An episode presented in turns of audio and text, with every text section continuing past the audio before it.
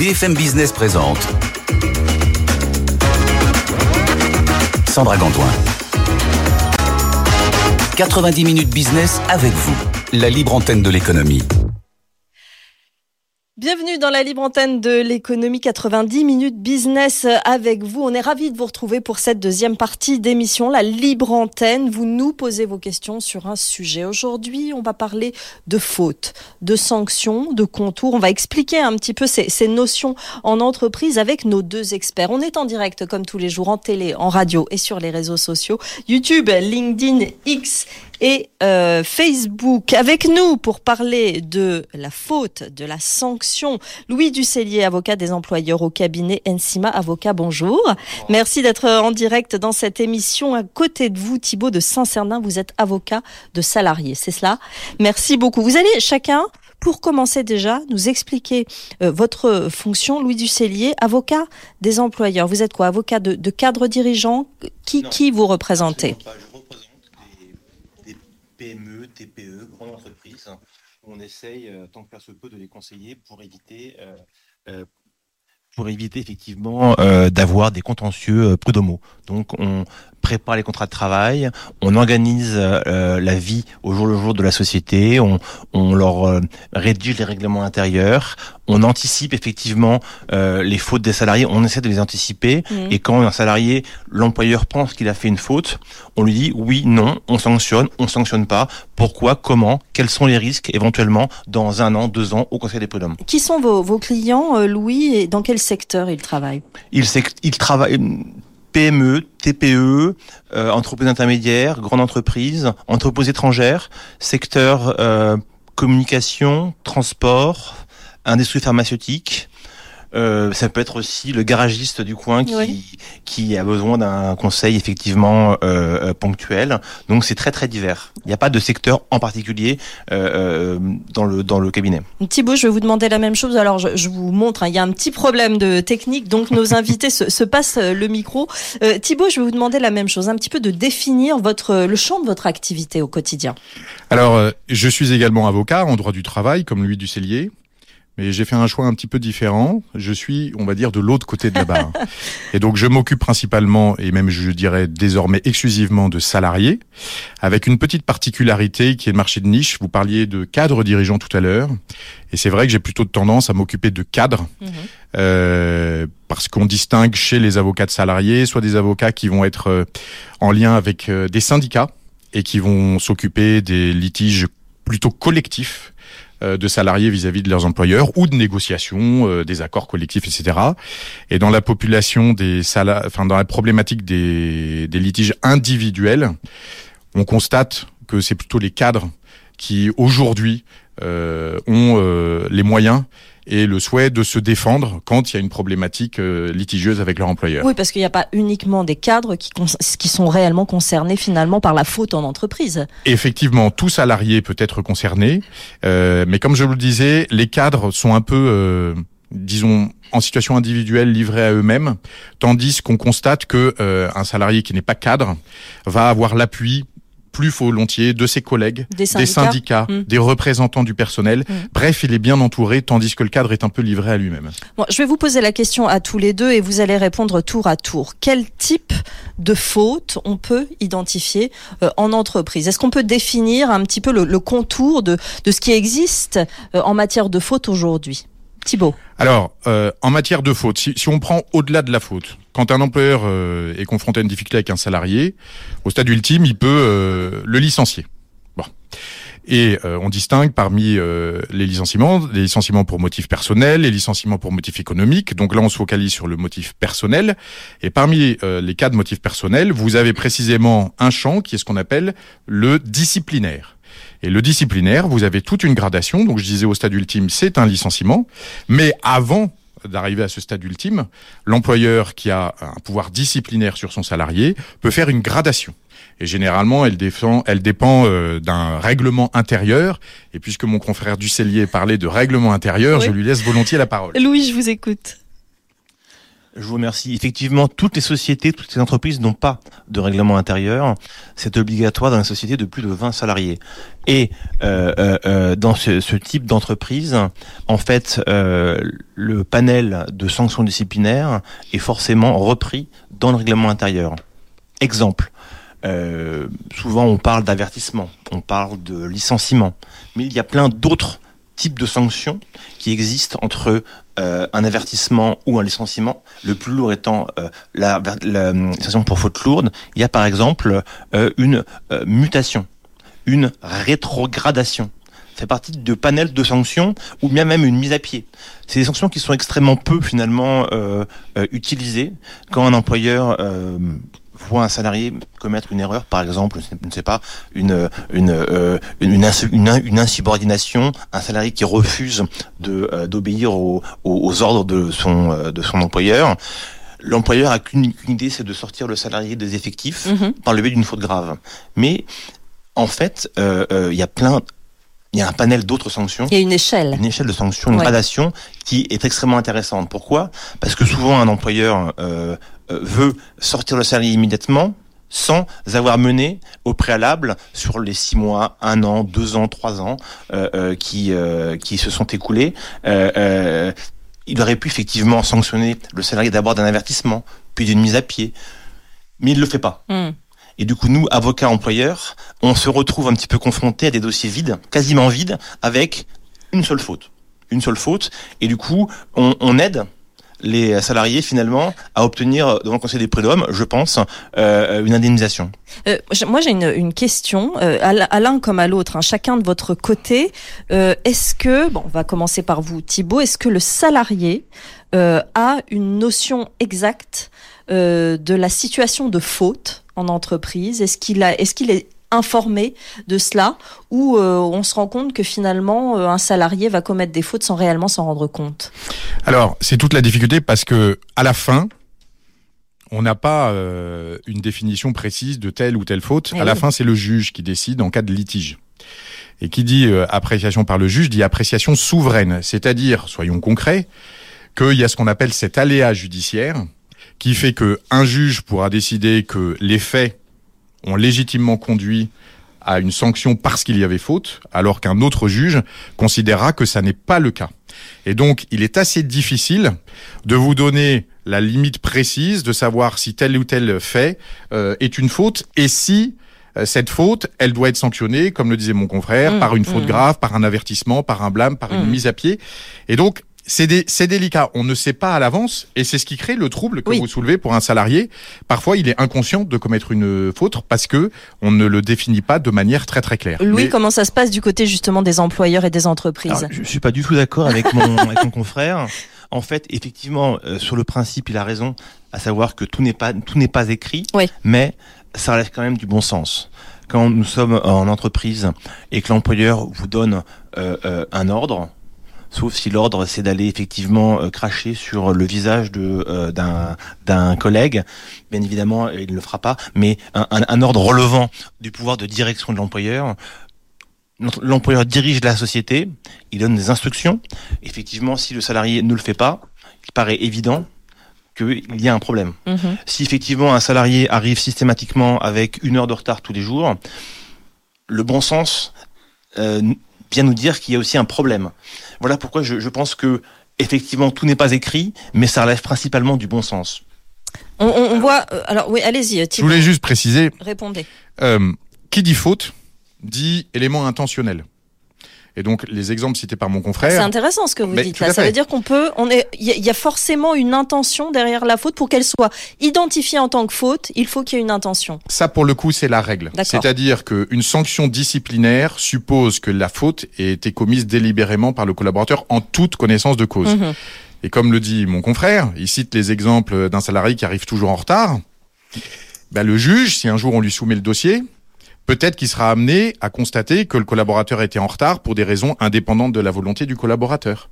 Et donc, il y a certes un retard factuel qui peut donner lieu à un licenciement, mais qui sera pas forcément sur le terrain disciplinaire, Mhm. parce que ça suppose qu'une faute a été délibérément commise. Il y aura des circonstances atténuantes entre, entre guillemets. Alors, disons circonstances atténuantes. S'il y a un licenciement, il y a un licenciement et la sanction euh, mécanique s- sera sera la même malheureusement euh, sur euh, le fait que le contrat est rompu, qu'il y a un préavis, pas de préavis, etc.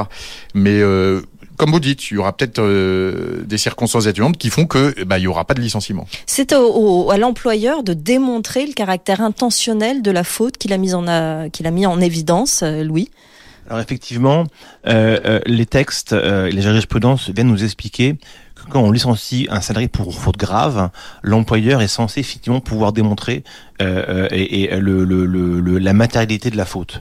Et la lettre de licenciement vient encadrer finalement ce que on sera amené à développer devant le Conseil des prud'hommes. Et c'est et c'est souvent c'est souvent sur ce plan-là que les dossiers des employeurs sont un petit peu faibles parce que euh, on a beau effectivement licencier quelqu'un pour par exemple insubordination, tête de chapitre insubordination, on n'a pas forcément énormément d'éléments pour euh, euh, justifier cela. Mm. C'est souvent un coup de sang de l'employeur qui n'en peut plus d'un salarié. Il nous, nous, il nous dit, écoutez, débrouillez-vous euh, euh, pour euh, trouver entre guillemets quelques éléments euh, pour nourrir cette insubordination. Mais c'est intéressant parce que ça veut dire que cette euh, délégation de pouvoir fait que les managers, par exemple, les entreprises, ne prennent pas ce problème juridique, euh, ces, euh, ces situations juridiques euh, à bras le corps. Et ça veut dire qu'il y a un manque euh, de formation, d'information des cadres et des, et des managers sur ces, sur ces questions-là. euh, typiquement, après, ça revient dans, dans vos cabinets, mais ça veut dire que euh, le manager ne, ne prend pas en main euh, la faute et la sanction,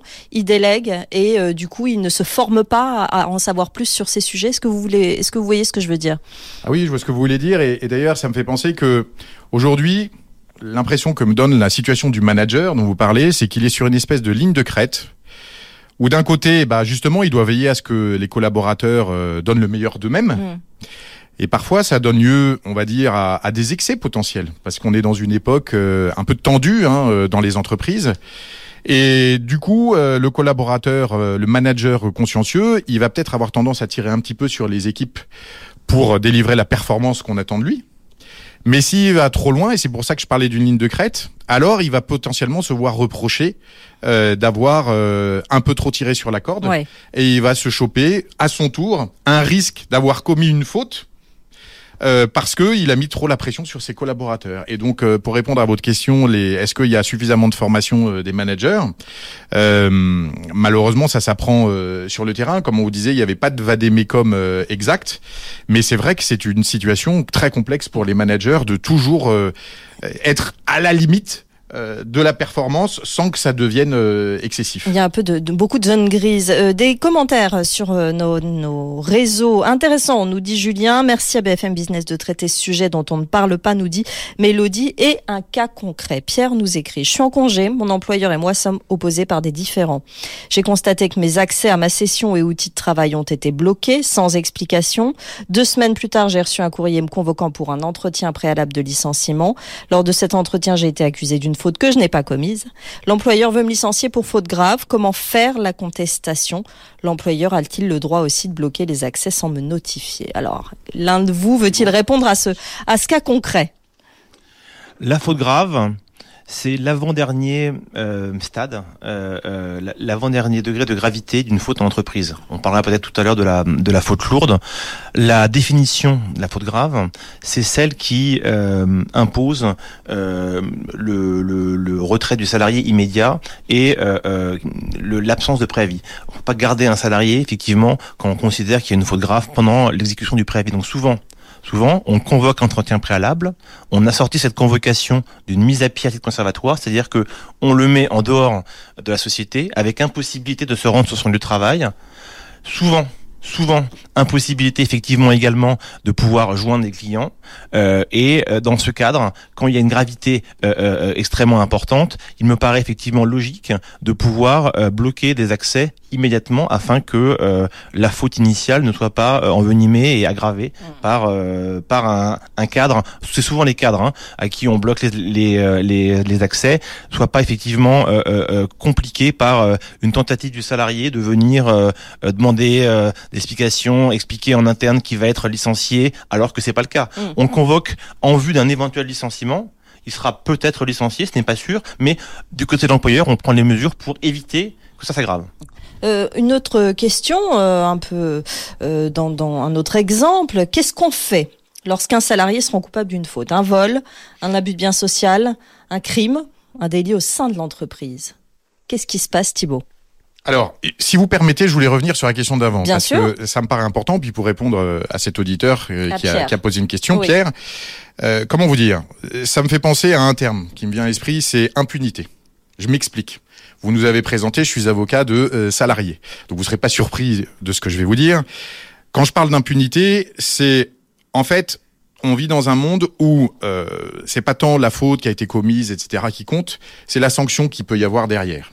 Hein on est en plein dans une époque où il y a beaucoup d'impunité dans beaucoup de domaines. Mhm. Et c'est le cas également, et j'ai envie de dire surtout dans le domaine des entreprises. Et donc, euh, Pierre, qui est confronté à ce qu'il estime être une injustice, bah, il se pose sans doute beaucoup de questions. Et la réponse qu'il faut lui donner, c'est que bah, impunité, c'est ça va de pair avec un peu de, parfois de mauvaise foi.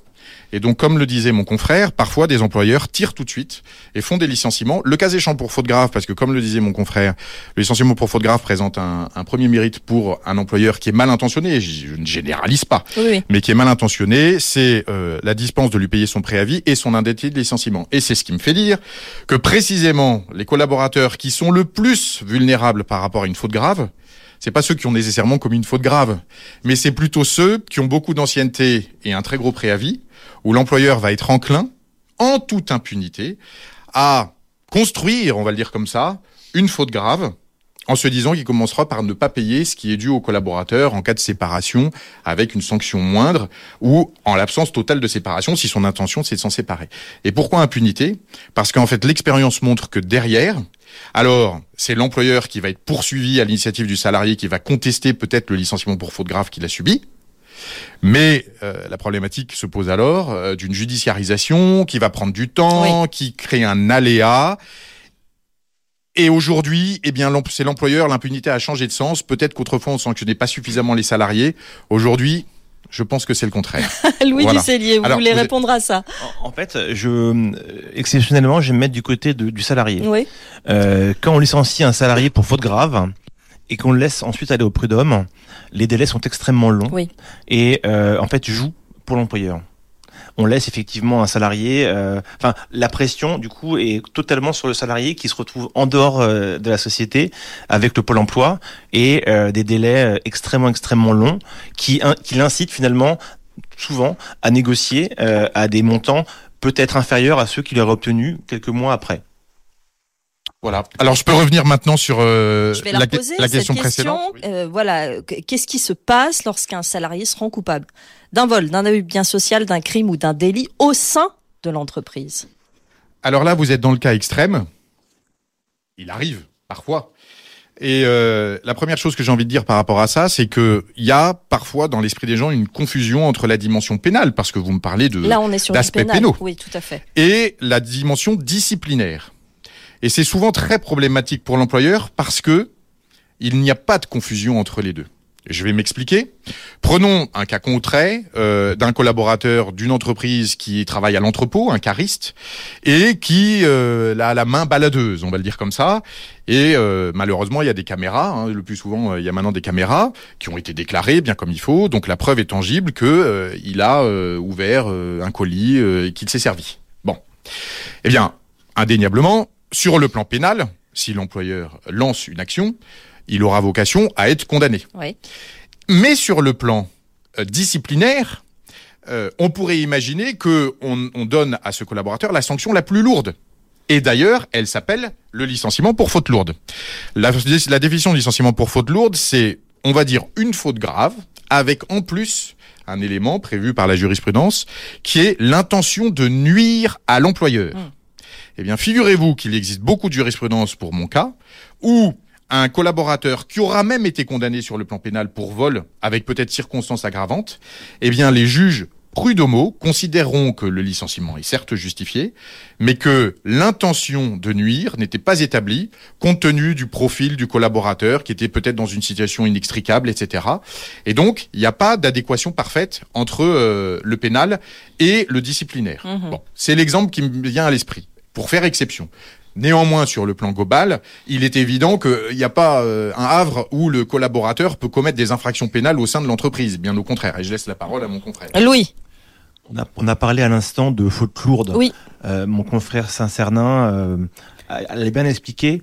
La seule particularité de la faute lourde, à mon sens, c'est quand, euh, par exemple, pour un vol, pour un détournement, pour euh, tout un tas de choses, euh, euh, l'employeur va habituellement déposer une plainte pénale contre son salarié au regard des faits qui sont qui sont reprochés. Et c'est le seul cas de figure où le- l'employeur pourra, in fine, dans la mesure où il, euh, deviendra partie civile euh, à la- l'action pénale, il pourra se voir, euh, voir condamner le salarié à lui rembourser tout ou partie des fonds, par exemple, détournés. Mhm. Dans le cas d'une faute grave, on ne pourra jamais récupérer, par exemple, euh, de l'argent, des- du matériel détourné. On ne pourra pas. Il n'y a que la faute lourde qui permet, in fine, à l'issue de la procédure, de euh, voir le salarié condamné pécuniairement. On ne peut pas euh, sanctionner euh, euh, un salarié euh, à, euh, par, exemple à restituer une prime.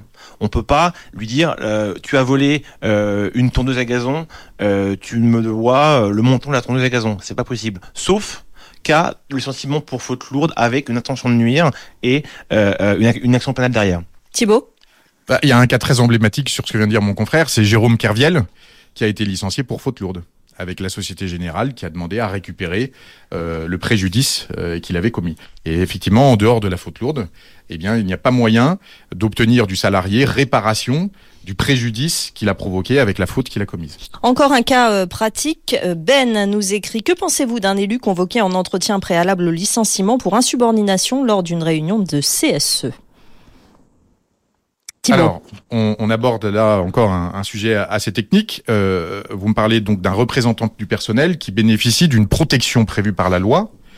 Euh, c'est très simple. Pourquoi est-ce que le législateur a voulu mettre en place une protection pour qu'il y ait des candidats? Parce que si vous êtes représentant du personnel et qu'immédiatement vous subissez une mesure de représailles, eh bien vous n'êtes plus candidat euh, à être représentant du personnel parce que vous tenez à votre emploi. Hmm. Et donc ce dispositif de protection a, mis- a été mis en place pour les représentants du personnel et d'autres catégories également, mais on n'a pas le temps de, de les citer. Et donc cette protection, c'est une protection euh, contre le licenciement et euh, notamment également contre les sanctions. En fait, comme le représentant du personnel a un mandat, il a été décidé euh, que euh, l'administration devait intervenir dès qu'il y avait un litige entre le salarié et son employeur. Et donc la protection, elle prend la forme d'une autorisation administrative euh, pour prononcer notamment en particulier la sanction du licenciement. Hmm. Bon. Et donc ce collaborateur euh, qui euh, est taxé euh, d'insubordination, l'employeur peut décider qu'il y a eu une insubordination, mais il doit prendre garde parce qu'il devra en tout état de cause passer par la moulinette de l'administration, de l'inspection du travail, à qui il devra soumettre postérieurement à l'entretien préalable s'il lance une procédure de licenciement, à qui il devra soumettre le cas, et c'est l'administration qui décidera oui ou non d'autoriser la sanction. Louis. Alors, je, je précise que euh, Thibaut nous nous rappelle finalement le le canevas. Ça se passe comme ça. Sauf que euh, concrètement, l'administration euh, du travail est euh, extrêmement euh, pro salarié et il est il est il est extrêmement extrêmement extrêmement difficile euh, de pouvoir obtenir des, des autorisations de licence de licenciement. C'est extrêmement extrêmement compliqué. Donc ça, ça nuance un petit peu le propos de mon euh, de mon de mon confrère. Vous êtes d'accord que de, de ce, que, ce que vient de dire euh, Louis euh, Je suis avocat de salarié, donc je ne suis pas d'accord par pas d'accord, pas assez. C'est déjà trop. Ayette nous écrit et la pédagogie dans tout cela, une bonne discussion dans le respect permet de débroussailler les choses, de motiver les deux parties en bonne entente, il me semble. Les problèmes ne peuvent se résoudre que si les deux parties se sont engagées ensemble. Une approche constructive apporte de nombreux bienfaits, souvent inattendus. C'est ce que vous disiez tout à l'heure. Finalement, un manque de communication va très vite mener, euh, Louis, à une, à une situation un peu extrême de faute grave. On, on, on- comment dire on- il y a certaines étapes de communication qu'on ne, qu'on ne passe pas, qu'on néglige, peut-être en entreprise. Je suis pas certain d'avoir compris la question. Euh, bon, je, di- je dirais que peut-être que Hayat nous dit qu'il faut peut-être privilégier le dialogue en entreprise entre l'entreprise et les collaborateurs qui sont accusés de faute pour éviter euh, d'arriver euh, devant les tribunaux, peut-être? Bien sûr, c'est ce qu'il faudrait faire. C'est ce qui se passait à une époque.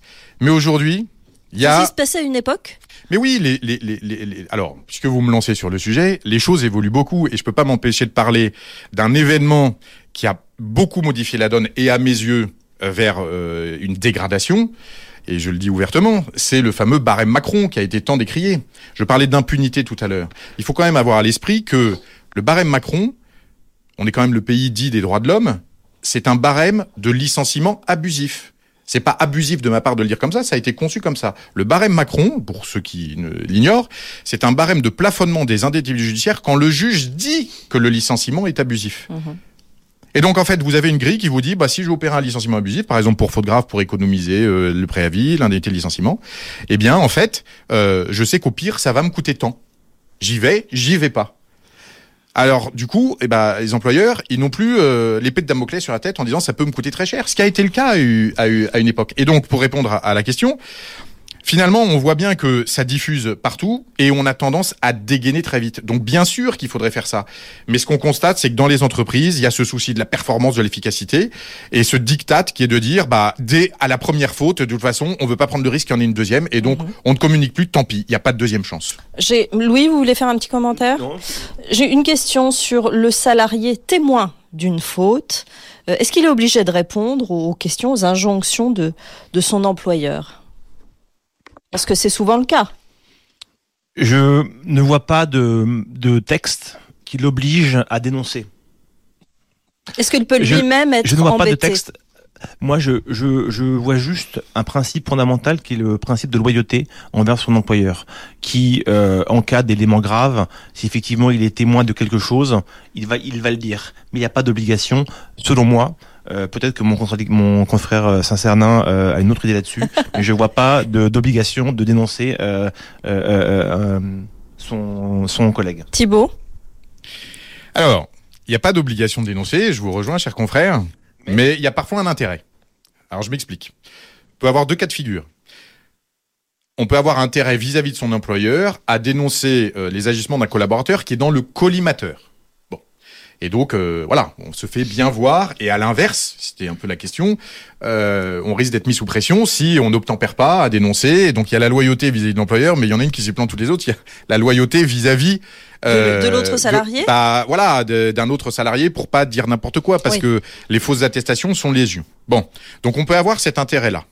Et maintenant, si on se place de l'autre côté, c'est-à-dire qu'on est soi-même mis en difficulté, ou qu'on risque de le devenir, on peut avoir un intérêt euh, à dénoncer tel ou tel agissement, pas à la demande de l'employeur, mais parce que euh, ça vient spontanément, parce qu'en en fait, euh, on a une éthique personnelle et on se dit il y a des agissements qui sont perpétrés, pas forcément par l'employeur lui-même, mais par un collaborateur au sein de l'entreprise, et on peut être amené à les dénoncer et ce que les gens doivent savoir, parce qu'ils le font pas suffisamment à mon avis, c'est que le législateur à nouveau assure une protection du dit collaborateur. Par exemple, si un collaborateur vient dénoncer une situation de harcèlement, de discrimination, non pas qu'il l'a subi lui-même, mais que quelqu'un d'autre a subi et que cette autre personne n'ose pas venir dire et que du coup ça prospère, eh bien ce collaborateur bénéficiera d'une protection particulière, ça il faut que les gens le sachent, euh, contre un employeur qui euh, voudrait euh, prendre des mesures de représailles. Mmh.